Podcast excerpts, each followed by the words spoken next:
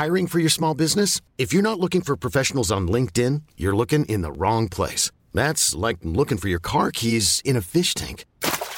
LinkedIn helps you hire professionals you can't find anywhere else, even those who aren't actively searching for a new job but might be open to the perfect role. In a given month, over 70% of LinkedIn users don't even visit other leading job sites. So start looking in the right place. With LinkedIn, you can hire professionals like a professional. Post your free job on linkedin.com slash achieve today.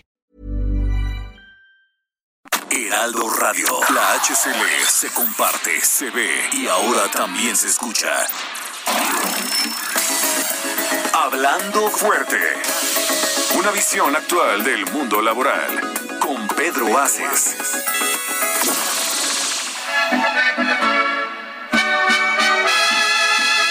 Cariñito, ¿a dónde te hallas? ¿Con quién te andarás paseando?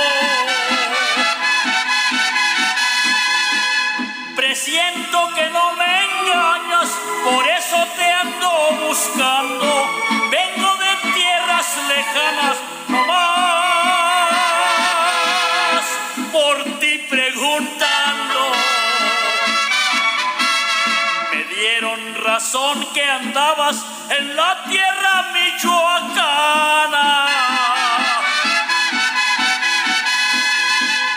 Que de la piedad viajabas al rumbo de la Guacana. Te vieron cuando pasabas por Mora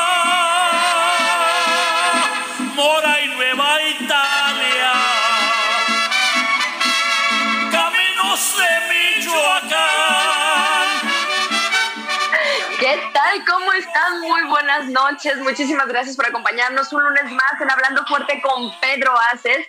Y el día de hoy, bueno, estoy muy, muy emocionada porque en lo personal les digo que estoy en la ciudad más hermosa del mundo, Morelia, Michoacán. Y en un ratito más les voy a platicar la razón por la cual nos venimos hasta acá a transmitir Hablando Fuerte con Pedro Aces desde la capital michoacana. Pero antes, les agradecemos muchísimo a toda la gente que nos hace el enorme favor de acompañarnos hoy lunes 19 de abril. ¿Ya? No, bueno, qué cosa. Se nos está yendo este mes rapidísimo y este es día de doble felicidad porque estoy, por fin, por fin está con nosotros, por fin tuvo un respiro. Adoradísima, mi senadora favorita. Lucy Mesa, ¿cómo estás? Muy buenas noches. Hola amigas y amigos, un gusto estar nuevamente con ustedes aquí en el programa de Hablando Fuerte. Un gran saludo para nuestro líder y querido amigo senador Pedro Aces. Un gusto nuevamente estar con ustedes. Muchas gracias, Lucy, querida. Qué gusto verte de verdad otra vez aquí en tu espacio, en tu programa. Carlos Saavedra, ¿cómo estás? Muy buenas noches. Hola, ¿cómo estás, Atsimba? ¿Cómo está todo nuestro auditorio? Qué gusto que ya esté la senadora de vuelta con todos nosotros. Vamos a tener un gran programa y sobre todo muy contentos, sobre todo tú, Atsimba, que estás desde tu tierra. No, bueno, estoy en Morelia, Michoacán, imagínense nada más, en, en los portales exactamente frente de la hermosísima catedral moreliana. Entonces, bueno, se podrán imaginar la felicidad que tenemos por acá. Orlando, desde la cabina del Heraldo Radio, allá en la Ciudad de México. Muchísimas gracias, Orlando, como siempre, por estar ahí pendientazo de, de poder apoyarnos y que toda la gente nos haga el enorme favor de escucharnos en sus casas. Y por cierto, tenemos una línea telefónica y tenemos muchísimas ganas de escucharlos. A toda la gente del país, fuera del país y la gente de Morelia, Michoacán también que estábamos aquí en este estado. Carlos, ¿a dónde se pueden comunicar con nosotros, por favor?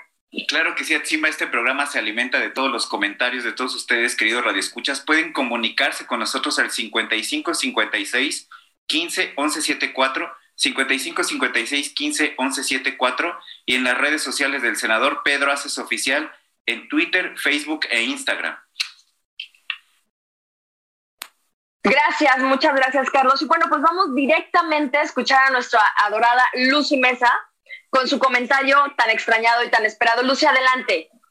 Muchas gracias, querido auditorio. Es un gusto estar con ustedes.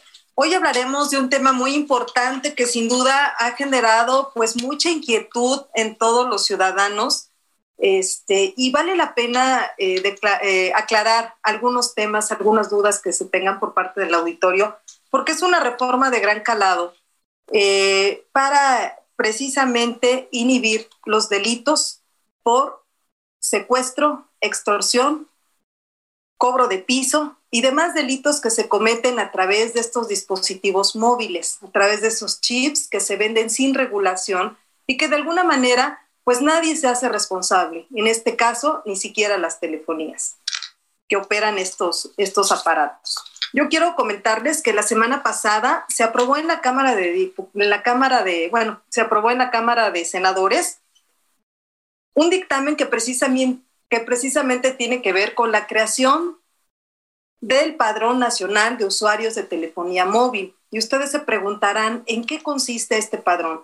Pues este padrón, como yo les decía, consiste primeramente en la, en la parte de inhibir en su totalidad los principales delitos que se cometen a través de estos chips y a través de estos dispositivos de prepago que de alguna manera nadie regula. Nadie sabe quiénes son los titulares de las líneas. Entonces, en este sentido, lo que nosotros queremos es, eh, a, a, la hora de crear este, este padrón, lo que nosotros queremos es inhibir este tipo de delitos, que se erradiquen la comisión de estos delitos de extorsión, de secuestro, de cobro de piso, que de alguna manera generan ganancias millonarias a la delincuencia organizada. Estamos hablando que al año se cometen 33 millones de delitos, de los cuales solamente 6 delitos son 6 millones de delitos son precisamente por extorsión. Y estas extorsiones, el 89% se cometen precisamente con estos dispositivos móviles de prepago. A la delincuencia organizada le genera 12 mil millones de pesos al año la comisión de estos delitos. Y lo que de alguna manera se pretende eh, precisamente es eso, inhibir la comisión de estos delitos. Precisamente ha sido una, una gran demanda precisamente de la ciudadanía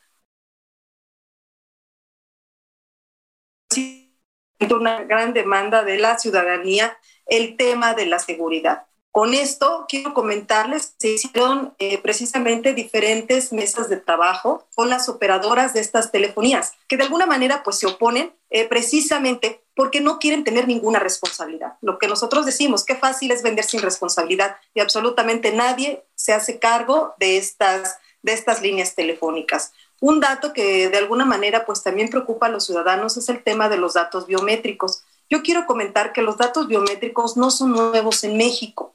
Nosotros precisamente para acceder a la banca móvil, en las páginas web, en las compras que hacemos en las diferentes plataformas, como son, este, puede ser eh, desde un Uber, puede ser desde Mercado Libre, Amazon, en fin, precisamente lo que registran son nuestros datos biométricos, ya sea nuestra, a la hora de registrar nuestra cara, es decir, ya va un dato biométrico, el iris y demás. Entonces, algo que finalmente pues, este, las empresas, por ejemplo, telefónicas, igual nosotros vamos y contratamos algún plan, en ese sentido, pues igual nos piden copia de la credencial del lector, comprobante de domicilio, es decir, hay una base de datos de todos los que tenemos o somos usuarios de algún plan de telefonía. En este caso, lo que vamos a hacer con los teléfonos de prepago es tener un registro y control de quiénes son los titulares de estas líneas para tratar de inhibir la comisión de estos delitos.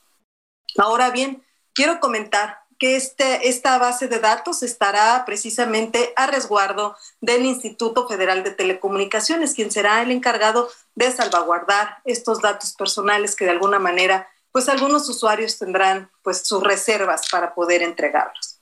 En este sentido, también este, la reforma ya quedó aprobada, esta, la semana pasada ya entró en vigor y de alguna manera pues tendrán 180, 180 días por parte del Instituto Federal de Telecomunicaciones para emitir pues todos los lineamientos. Esto va a ser todo un proceso porque va a tardar aproximadamente dos años en lo que tenemos toda la infraestructura para poder recabar estos datos y así poder dar un, un buen golpe a la delincuencia organizada. Hasta aquí mi comentario.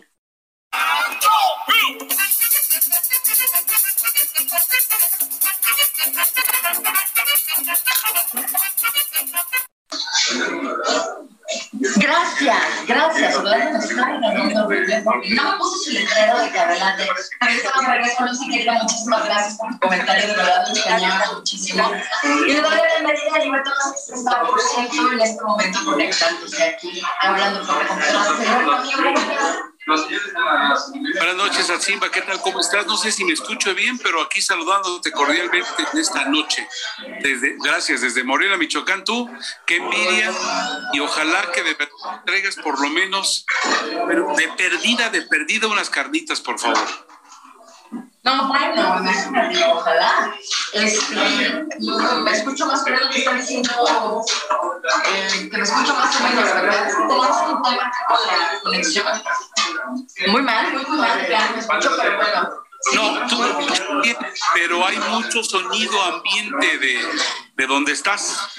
Sí, es que estamos en un restaurante maravilloso aquí en la ciudad de Morelia, Michoacán. De cambiar de lugar, este, tenemos aquí este es un restaurante bar. En efecto, eh, voy, voy a buscar un lugar donde me pueda escuchar mejor. Mientras lo voy a tratar de cambiar. ¿Les parece bien? Está bien, perfecto. Adelante. Cambia, en lo que se cambia encima de, de, lugar, Heriberto, no sé si lo que estaba comentando la senadora es muy importante. Este nuevo registro de, de telefónico, hay un dato que me parece muy interesante. Con esta reforma que aprobaron en el Senado, México se suma a 17 países que obligan en, con sus leyes el registro de datos biométricos. O sea, apenas son 17, con México 18 con eh, países que exigen eh, datos biométricos.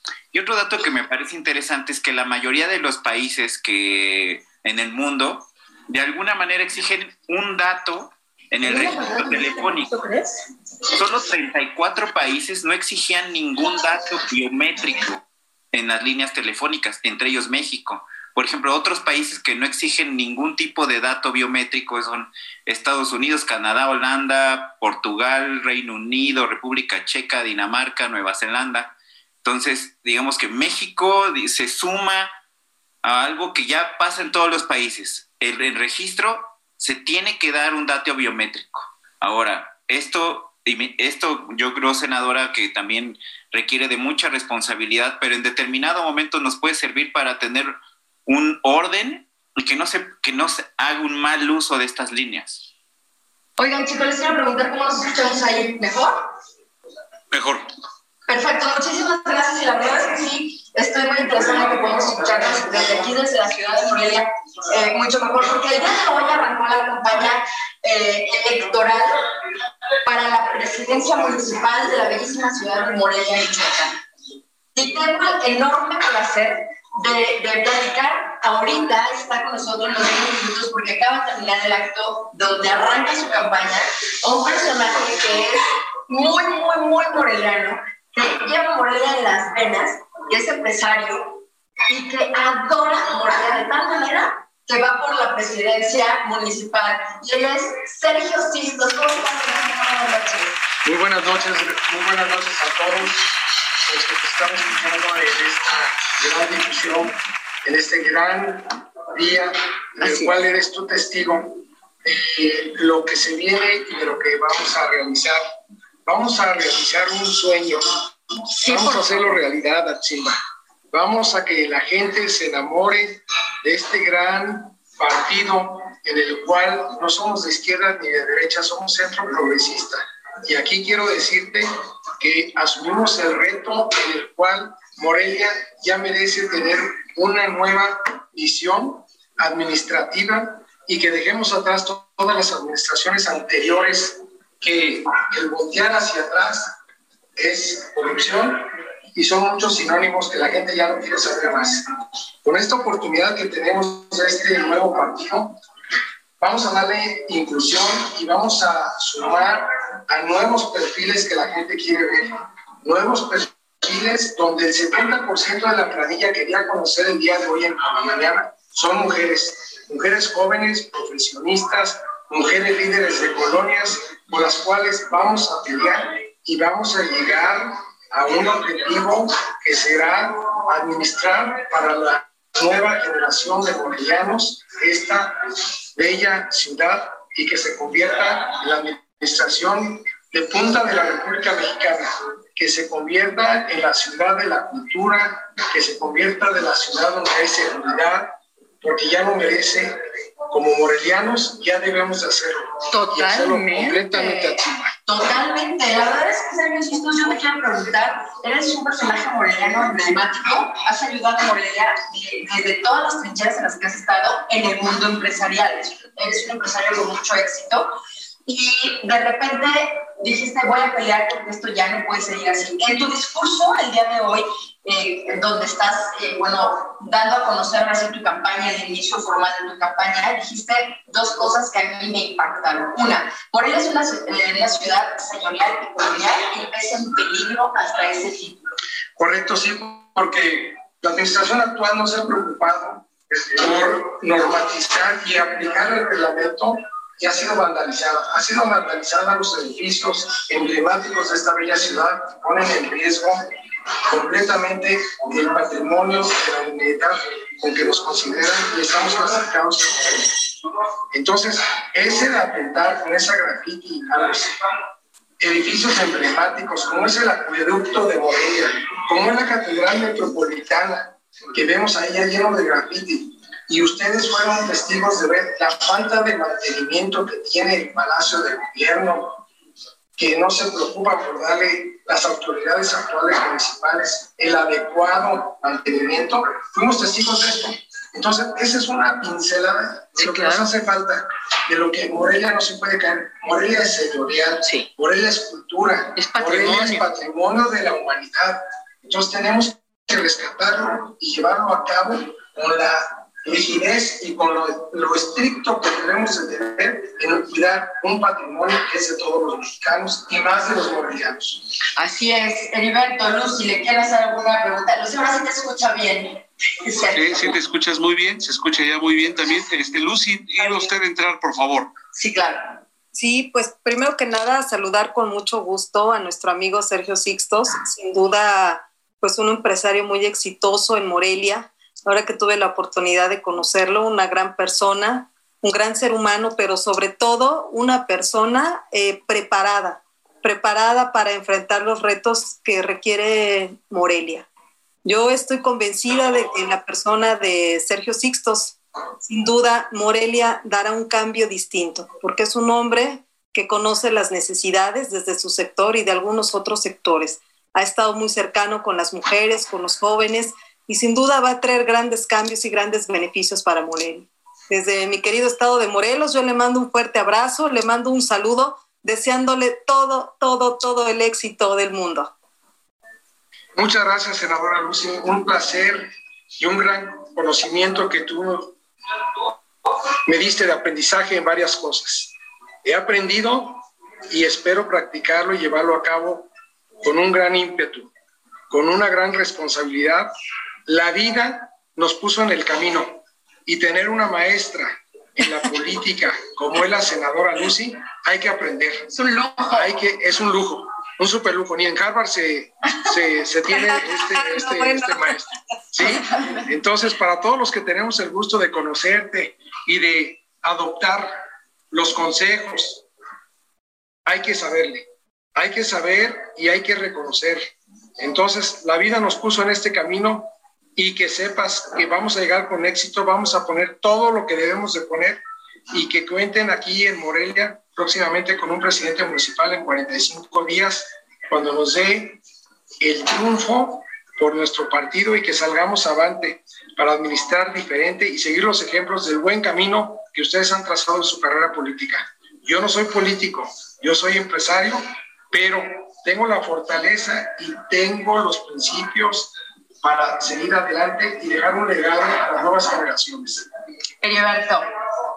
Bueno, a mí lo que me llama la atención es que un empresario exitoso pues se meta a la política. Eso es lo que más me llama la atención, porque lo normal es que un empresario continúe haciendo a lo que se dedica y está bien, procurar empleo este, reinventarse, meterse a otros nichos, se me hace, vamos, si domina ya un nicho, meterse a otro o actualizar en lo que esté, a lo que se esté dedicando.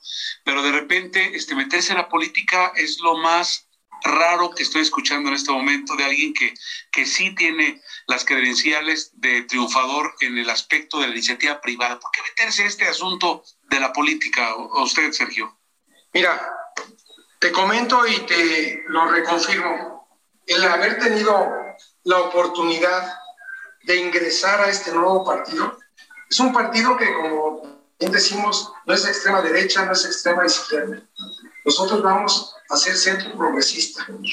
Ante esta oportunidad nos hemos quejado generaciones y generaciones de morelianos de las administraciones pasadas, porque si nos vemos y hacemos un acto de conciencia, las, las administraciones anteriores brincan como chapulines de un lado para otro.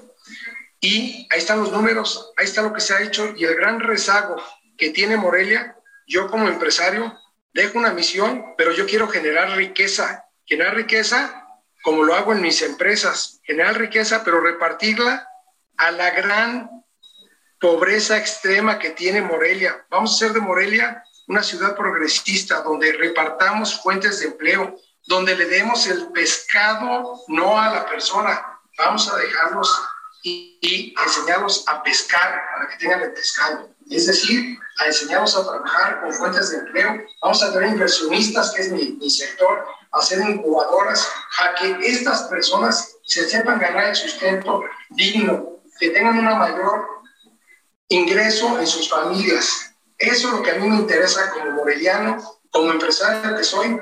Yo vengo a administrar, voy a administrar un gran ayuntamiento con un gran grupo de mujeres y de jóvenes. Y, antes de irnos, eh, porque sabemos que estás, eh, estás siendo esperado por muchísima gente que está eh, departiendo contigo en este día, yo quisiera preguntarte el tema de las mujeres, que es lo que acabas de comentar, Sergio. El equipo de Sergio, que hoy me, me tocó ser testigo, el 70% son jóvenes mujeres. Y tengo que hacer énfasis en la palabra jóvenes. ¿Qué edad promedio tiene tu equipo? Tenemos 27 años de promedio. 27 años de promedio. Todas las chicas que van para regidoras, el equipo que está trabajando con él, de verdad son chavas inteligentes, entronas, parece que tienen 40 años de experiencia en la política y tienen 27 años de promedio. ¿Por qué? Primeramente porque un Sergio Sistos no les va a fallar a las mujeres de Morelia. Un Sergio Sistos confía plenamente. La mujer, que no lo tomen a los hombres, es más entregada al trabajo, es más transparente, es más echada para adelante. Y ellas me manifestaron que se la juegan con Sergio Sistos. Yo no las voy a defraudar. Yo no les voy a tienen Sergio Sistos para rato y vamos a estar despachando desde el Palacio Municipal a toda la ciudadanía. Y con un grupo de mujeres fantástico. Rápidamente, antes de irnos, ¿cuáles son los retos a los que te estás enfrentando más rudos y que traes ya tu plan de trabajo que Definitivamente lo platicamos y se los digo, tres ejes muy importantes. Uno es la falta de agua que tenemos en esta ciudad. Creo que es un eh, tema toral muy, muy importante y tenemos la forma y el cómo de realizarlo y de llevarlo a cabo. La otra es la seguridad que todo el mundo lamentamos, pero en Morelia se ha incrementado en los últimos años y en esta administración vemos los números alarmantes. Y la otra, ante el COVID y ante el cierre de tantísimas empresas, perdimos 40 mil empleos directos aquí en Morelia. Vamos a fomentar y vamos a tratar de que estos espacios se recuperen en la realidad con una generación de riqueza. Sergio, tu, tu mensaje para los morelianos. De hecho, tengo, antes de eso, me están llegando algunos mensajes al número que tenemos para, para que la gente nos haga el favor de llamarnos. Marcelo Jiménez, sabemos de la gran trayectoria de Sergio. Vamos con él para rescatar Morelia. Bárbara Palacios, una ciudad como nuestra Morelia necesita un perfil de alto nivel como Sergio. Todo el apoyo de los comerciantes. ¿Cuál es tu es un gran empresario que en Morelia queremos mucho, toda la suerte. Osvaldo Páez, ya basta de gobiernos corruptos en Morelia. Sergio Tienes, vamos contigo. Muchas gracias a todos ellos y que crean y que vean y que se enamoren de mi proyecto, porque yo me voy a quedar aquí en Morelia, yo voy a poder caminar por las calles, nadie me va a señalar, al contrario, van a señalar las buenas obras, pero a mi persona yo voy a estar transparente. Yo no tengo cola que me pise, ni tendré cola que me vayan a pisar.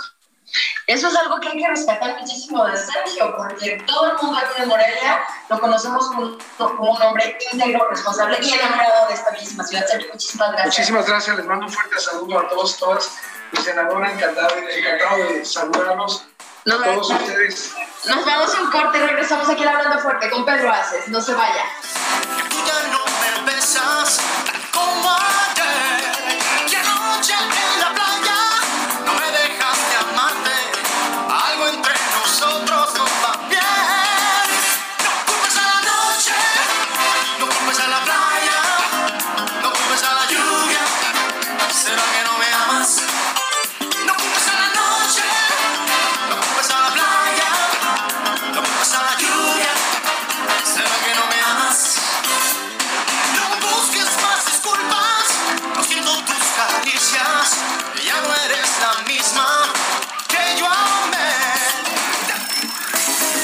Estás escuchando Hablando Fuerte. El sindicalismo de hoy en la voz de Pedro Aces. Heraldo Radio.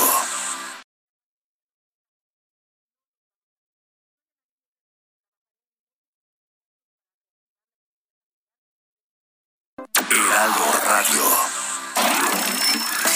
Esto es Hablando Fuerte con Pedro Aces. Continuamos.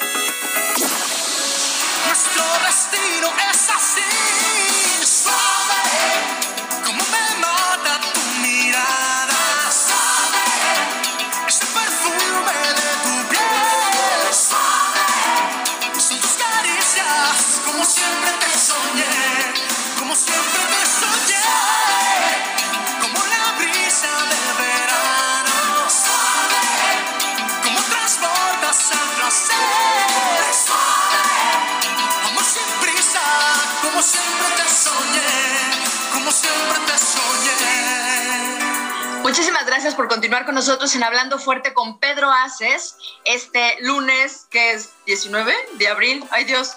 Pero bueno, seguimos transmitiendo desde Morelia, Michoacán, y alguien en cabina vio ayer la serie de Luis Miguel porque nos está poniendo toda la música. Por eso es que dice de repente Orlando, oigan, ¿quién es el ruco que aparece en esta foto con Luis Miguel? Y es el verdadero Luis Miguel con boneta. Entonces, eh, como está en esa serie, ahorita dijo, no nos importa el fondo que ustedes quieran, yo voy a poner a Luis Miguel. Ay, claro. Y se pone a bailar, y su camiseta I Love Luis Miguel, en fin, ese tipo de cosas. Claro. Muy bien. Oye, espérame, pero Orlando, de verdad, si tú le has dicho a Heriberto, ¿quién es el ruco de esa foto? Perdón, te ves más viejo que Luis Miguel, hijo, así es que sí lo conoces. O sea, cálmate, ¿eh? Cálmate, Orlando. Yo sigo muy contenta aquí en Morelia, Michoacán, transmitiendo, en, hablando fuerte con Pedro Aces. Y quiero saludar rapidísimo que lo encontramos eh, eh, por aquí, trabajando como siempre tengo el gusto de conocerlo desde hace más de 20 años y es uno de los líderes más importantes del país y el líder transportista más importante de Michoacán. Su nombre completo es José Trinidad Martínez Pasalagua, pero no, para todo Michoacán. Mi amigo Pasalagua, ¿cómo estás? Muy buenas noches. Bienvenido. Oye, te quiero preguntar rapidísimo. La fuerza de los transportistas la conocemos en todo, en todo el país en una elección, ¿qué representa esa fuerza de todos los transportistas, que son muchísimos? Bueno, es la, decisión por un candidato. Aparte, es el correr la voz con todos los ciudadanos. Porque convives con la sociedad diariamente. El que te escucha opinarme un candidato, pues obviamente decide ese candidato porque definiste su forma. Heriberto, Heriberto. Sí, es que, es que no, no logramos escuchar la, la respuesta del líder transportista, ¿no? Un poquito más. A ver, ahí. Allí está perfecto, por favor. Sí, me comentaron No, ya, ahí cuando nos dices ahí sí, pero ya cuando te pones más adelante, este. A ver, tú habla ahí. A ver ahí. Yo el micrófono. Ahí estás, ahí. Ah, eh, el, hecho de, del transporte, ¿cuál es la importancia? Me comentaban la situación de que es mucho, muy importante el hecho de tomar una decisión y convencerte y hacer y el actuar eh, con la sociedad, porque la gran mayoría de los ciudadanos que suben al transporte siempre preguntan para orientar su opinión en un municipio, un estado, eh, quiénes son los buenos, siempre preguntan, y, obviamente por los transportistas cuando estamos convencidos apoyamos a, un candidato. Bueno, el asunto de, de, los transportistas nos suena muy interesante. Es, es quien, quien lleva y trae eh, los materiales, el capital humano y quienes mueven, en este caso, al Estado. Ahora, eh, el, el asunto en Michoacán, en ese paisaje tan, pero tan bonito, pues de repente pues el, el, problema, y lo hemos visto en los últimos días, ¿no? Este, cuando tristemente vemos los alcances donde incluso se, se, se abren zanjas en plenas carreteras como una muestra desafortunada de lo que está ocurriendo y que pasa en, en muchas partes del país. Este, y entonces el transportista tiene que enfrentarse ya no tan solo a cuestiones como inflación, sino también este, eh, librar eh, una librar o estar padeciendo cuestiones como inseguridad, que eso es terrible, ¿no? Sí, son las eh, el problema más grave que tenemos desde hace muchos años. quiero decirlo que con este gobierno ha bajado un poquito eh, en nosotros, pero verdaderamente esta situación que, que priva la, parte de tierra caliente, la apertura de las carreteras, el que no te permitan eh, transitar libremente cuando nuestra constitución dice la diferente, de diferente manera, ¿no? Libre tránsito. Y, y obviamente por las autoridades están para garantizar ese, ese libre tránsito que debemos de tener. En algunas ocasiones se suspenden los servicios hacia, esas áreas y obviamente pues dejan eh, sin la alternativa económica a gran parte de esas sociedades, esas poblaciones que se les complica. Hola, ¿cómo está? Muy buenas noches. Hay dos retos muy importantes para los transportistas. Eh, por un lado está la demanda de los usuarios, las demandas exigentes de los usuarios y por el otro lado la adaptación, además de la seguridad, por, por supuesto, la adaptación a, los, a las nuevas dinámicas, las nuevas tecnologías y a las demandas de los trabajadores. ¿Cómo ve el panorama usted en Michoacán, sobre todo en estos tiempos electorales donde las exigencias son completas? Bueno, el, el hecho de, de, la modernidad nosotros la hemos entendido desde hace mucho tiempo. El, el hecho de la que hablamos de, los nuevos caminos ahora con esta situación de la pandemia, pues obviamente nos ha, nos ha llevado a tener mayor imaginación, a tener eh, una visión muy clara de qué, qué necesitamos ser aparte de, de, poder andar prestando el servicio, ya sea en el taxi, en el transporte urbano, en el colectivo, en, en, cuanto al cuidado con las, hacia la sociedad y los mismos transportistas, pero también eh, mejorando en cuanto a las alternativas de plataformas, equipando eh, el, rastreo de nuestras unidades eh, para tener una seguridad y la certidumbre de que no se las robaron, porque tenemos plataformas que estamos verificando las unidades las 18 horas que andan en la calle, y te hablo del transporte colectivo y urbano. En los taxis estamos implementando la misma operación pero también hay, hay, situaciones que tienes que estar cuidando porque hay muchísima inseguridad, ahora eh, se ha incrementado para compañeros taxistas, los asaltos, los robos y también en el transporte urbano. Aquí en Morelia yo quiero decirles que no tenemos ese problema y tenemos desde que llegó este gobierno municipal que nos asaltan tres, cuatro veces por semana eh, a compañeros, han herido compañeros, entonces estamos buscando implementar algunas estrategias de seguridad porque cambien esta situación.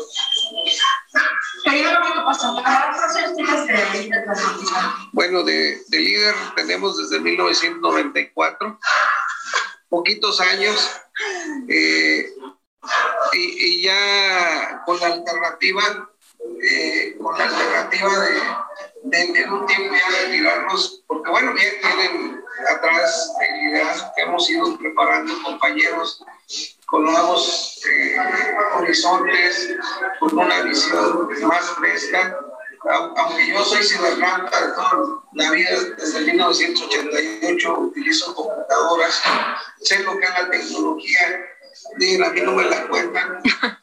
Y el desarrollo que vamos generando nosotros con las nuevas plataformas que estamos comprando para la operación, eh, nos tiene una alternativa de mejora en la prestación de servicios de la sociedad. Como decía Carlos, eh, la sociedad requiere de nuevas expectativas en la prestación de servicios nosotros estamos generando.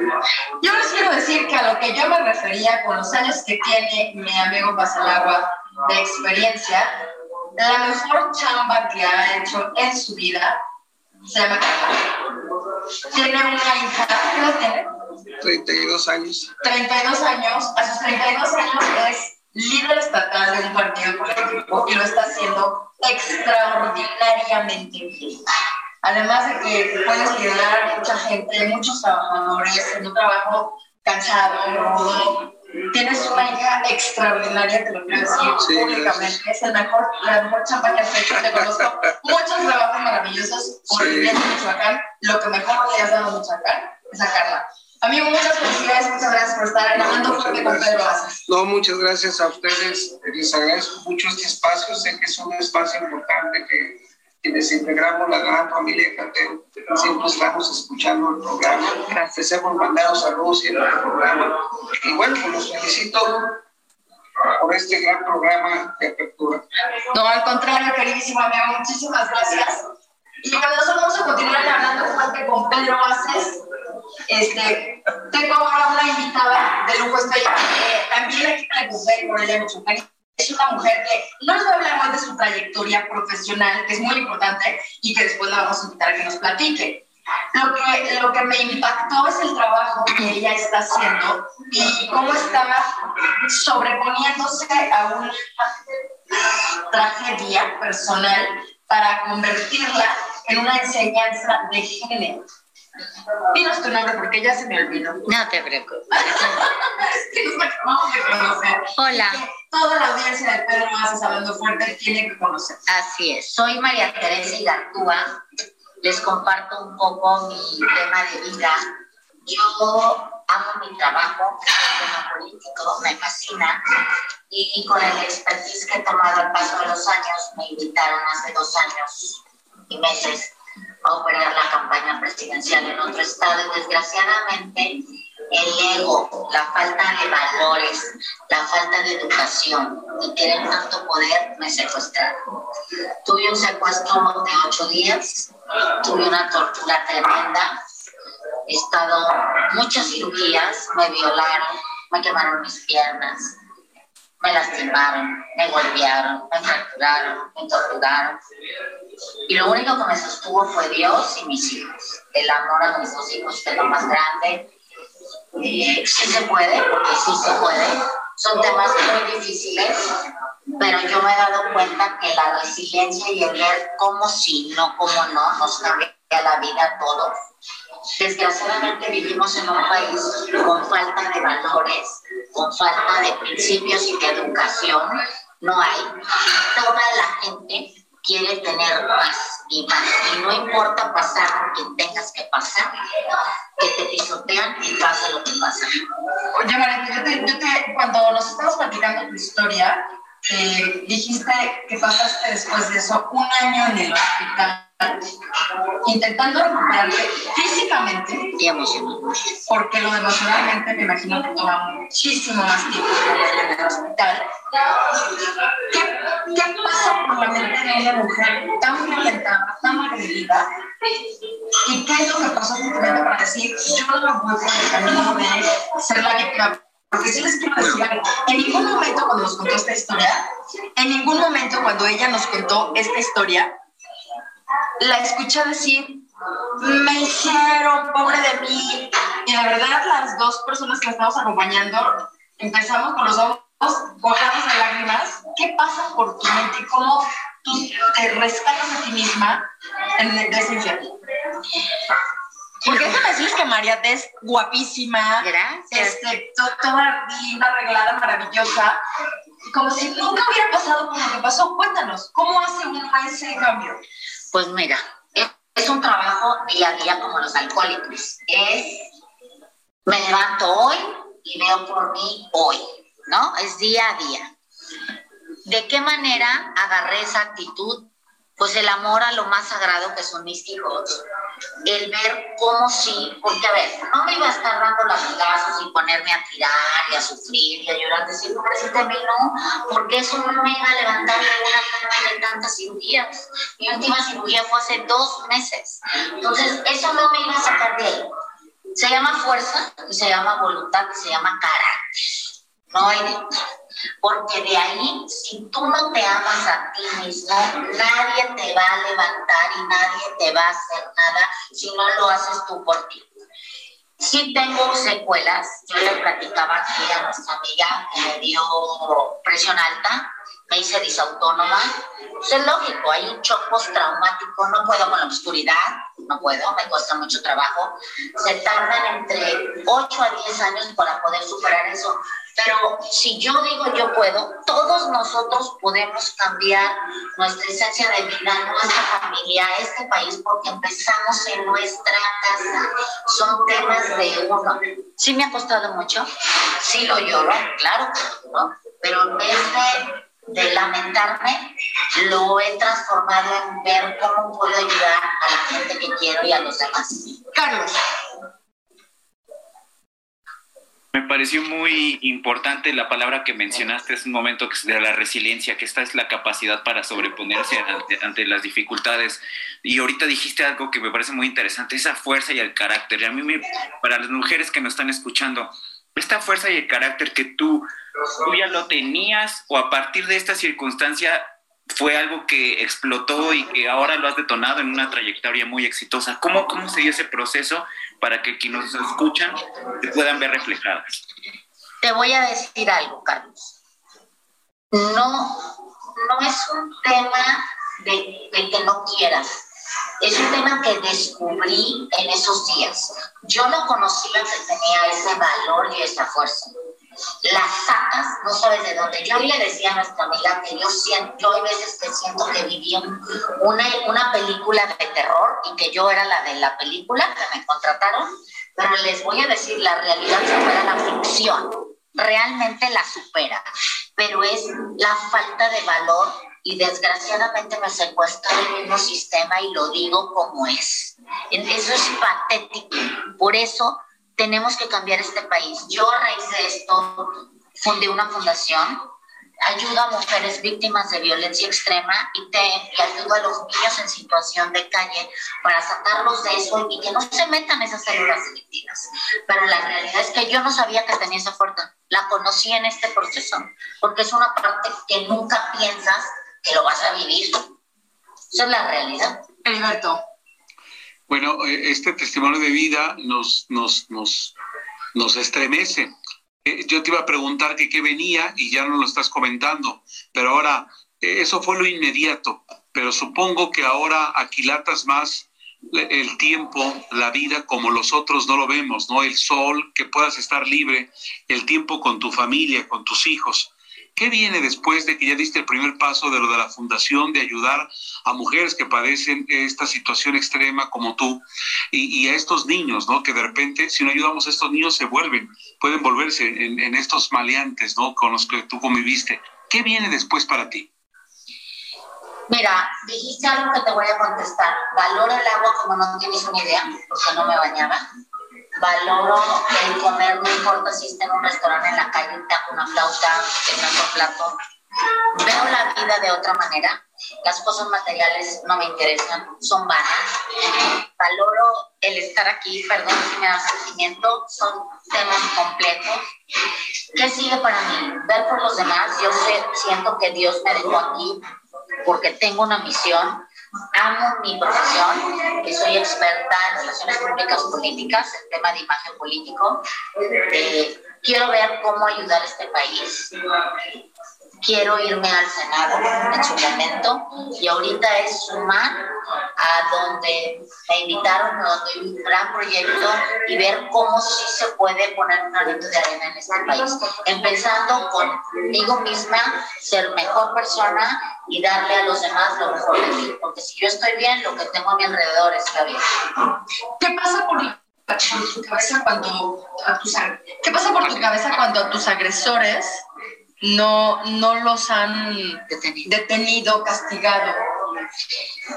Híjole, te voy a decir la verdad y les voy a decir la verdad. Me cuesta mucho ese tema. No creo en las leyes, no creo en este país. Desgraciadamente no creo en nadie, no confío en nadie. Es una tristeza, por eso está el país y los partidos políticos y la delincuencia como está.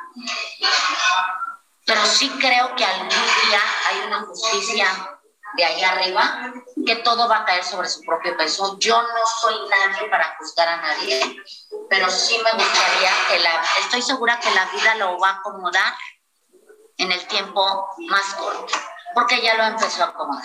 Todo, todo, todo llega, todo llega a su momento.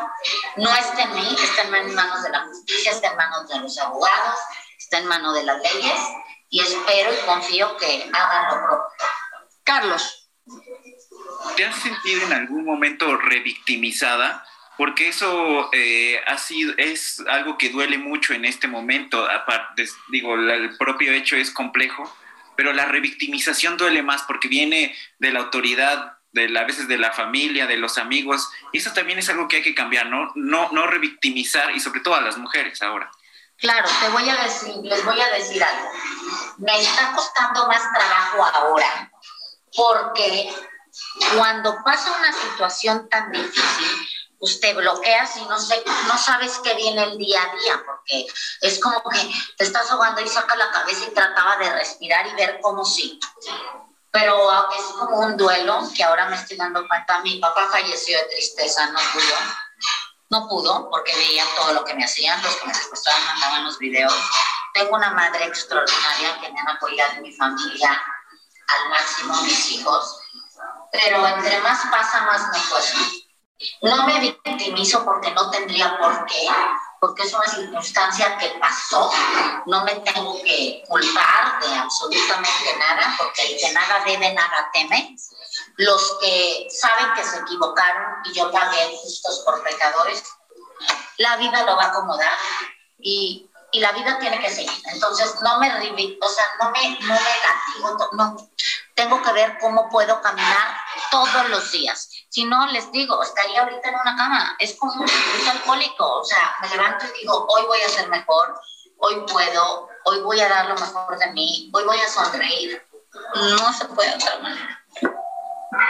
Estos son temas muy, muy complejos, muy difíciles. Eh, yo te admiro y te agradezco muchísimo que nos hayas podido platicar esto, porque ¿cómo lo tomamos nosotros? Como una lección que debemos todos unirnos, que debemos todos cuidarnos, eh, que, que tenemos mamás, que tenemos hermanas, que tenemos hijas, y que cualquiera puede pasar por una situación así mientras este país no cambia. No cambia. Y para que cambie el país, tenemos que cambiar nosotros. Tenemos que actuar nosotros. Yo sí soy víctima del sistema. El sistema me secuestró. Yo no soy nadie para decir nada, pero sí les puedo decir que no puede seguir esto así. O sea, lo que, lo que te pasó a ti y a otras mujeres que desafortunadamente han pasado por este terrible, estos terribles sucesos, ya no debe seguir pasando. O sea, Heriberto, tú tienes hijas. Tú tienes hijas, Heriberto. No sé qué pueda pasar por la mente de un papá, de una mamá que nos hace el favor de escucharnos hoy día. Cuando escucha este tipo de cosas, o sea, lo de tu papá me, me truena, o sea. Lo extraño tremendamente. ¿Sabes qué? ¿Sabes qué es lo más triste? Que les importa más el poder y el ego de querer tener más, que no les importa, siendo padres, causar el daño, porque siempre hay unos actores intelectuales y no es posible que nuestro poco país lastimemos a nuestros propios seres humanos. Yo sí voy a hacer un llamado a, a toda la gente porque cuántos candidatos han sido lastimados, cuántas candidatas han sido lastimadas, cuánta gente ha fallecido. Y hasta asesinados. Y asesinados por un tema que es un tema social y político, cuando tendríamos que ver cómo cambiar las cosas, no cómo lastimar a la gente. Pues yo te aprecio muchísimo la valentía de contarlo. Pero espero que sirva también para la gente que, que nos escucha, que tú hayas puesto tu corazón aquí, que nos dejes conocer este, este suceso que marcó tu vida, la de tu familia. Eh, de, algo tendría que servir. Lo platicábamos que ella eligió que su, lo que le pasó sea para algo. Tiene que ser para algo porque me hicieron tanto daño físico y es tanto daño. El físico fue tremendo, demasiadas cirugías, demasiado dolor, mucho hospital, pero el psicológico, ese es el menos. Entonces, yo sé que tengo que estar por algo, tengo una misión y, te vamos a, estar acompañando y agradecidísimos de que nos hayas hecho el favor de acompañarnos en Hablando Fuerte con Pedro Aces. Nos dejas tocado el corazón, te mandamos un enorme abrazo y estamos muy agradecidos. Heriberto, Carlos, Orlando, gracias a todos. Nos escuchamos el próximo lunes. Muchas gracias. Bendecida noche. Un abrazo. Hasta luego. Muchas gracias. Que en realidad solo me quieres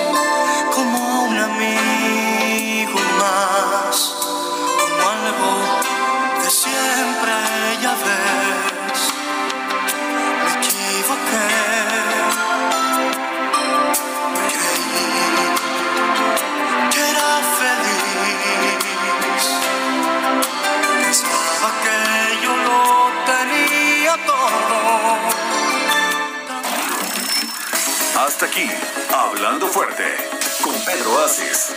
Actualidad de México y el mundo. Por El Heraldo Radio. Heraldo Radio. La HCL se comparte, se ve y ahora también se escucha.